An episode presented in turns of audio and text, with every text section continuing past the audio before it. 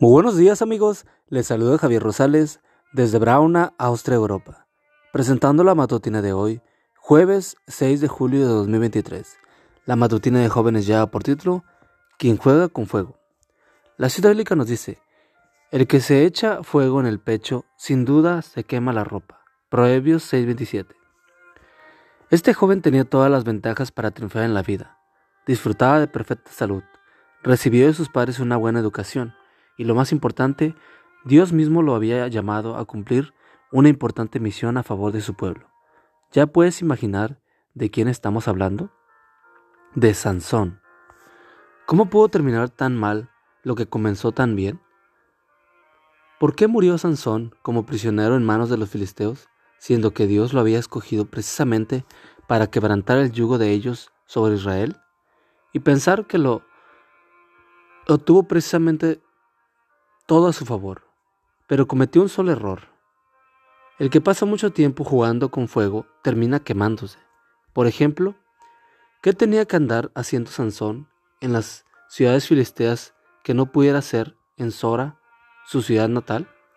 En Tibnat vio a una filistea que le gustó, jueces 14, 1 al 4, y decidió contraer matrimonio con ella.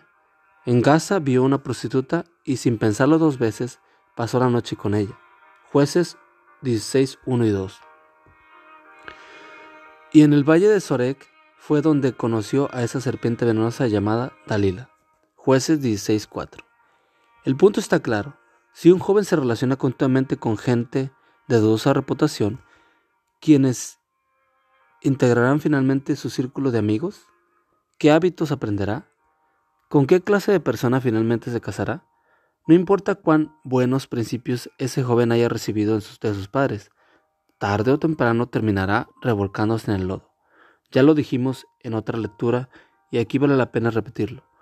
No intentemos saber cuán cerca del precipicio podemos caminar sin caer.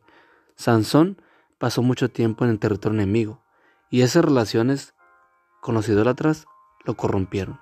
Patriarcas y Profetas, página 546.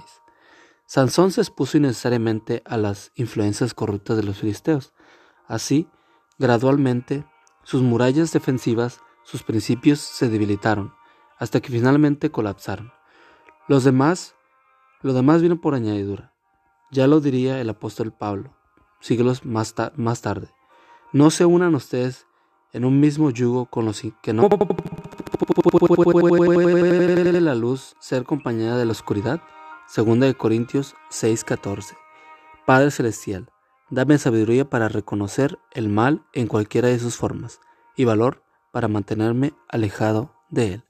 Amigo y amiga, recuerda que Cristo viene pronto y debemos de prepararnos y debemos ayudar a otros también para que se preparen, porque recuerda que el cielo no será el mismo si tú no estás allí. Nos escuchamos hasta mañana. Hasta pronto.